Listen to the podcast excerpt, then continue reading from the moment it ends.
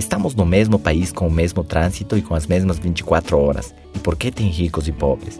Qual é a diferença? 24 horas à sua disposição para você ler ou para você assistir televisão, para você descansar ou para você se exercitar, para você trabalhar e produzir ou para você desperdiciar o seu tempo.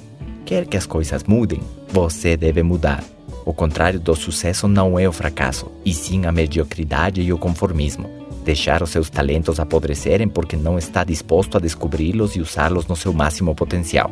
Existe uma bela história que fala sobre um patrono dono de uma grande propriedade que viaja e deixa três dos seus servos aos cuidados do seu patrimônio, e deixa também talentos ou valores a cada um deles. De acordo com o relato, um recebeu cinco talentos, outro dois e outro um. Por que receberam diferente quantidade de talentos é um mistério, mas está claro que cada um de nós temos algum valor a ser explorado. Quando o patrono voltou, perguntou o que tinha acontecido com esses valores que ele havia deixado para cada um. O primeiro respondeu que havia recebido cinco e conseguiu transformar em dez. E o patrão falou: Muito bem, servo bom e fiel. O outro também disse que recebeu dois e transformou em quatro.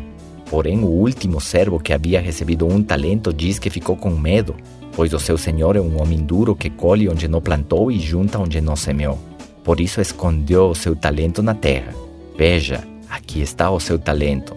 O patrão ficou muito zangado e disse: servo mau e preguiçoso, mandou tirar o valor que lhe foi dado e entregar para aquele que tinha dez, porque aquele que tem muito receberá mais ainda.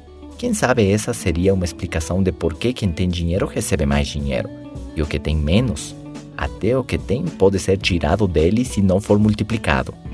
E mandou jogar esse servo ruim e preguiçoso fora longe das suas terras. Esta história poderia nos ensinar que temos a responsabilidade de multiplicar aquilo que nos foi confiado para cuidar.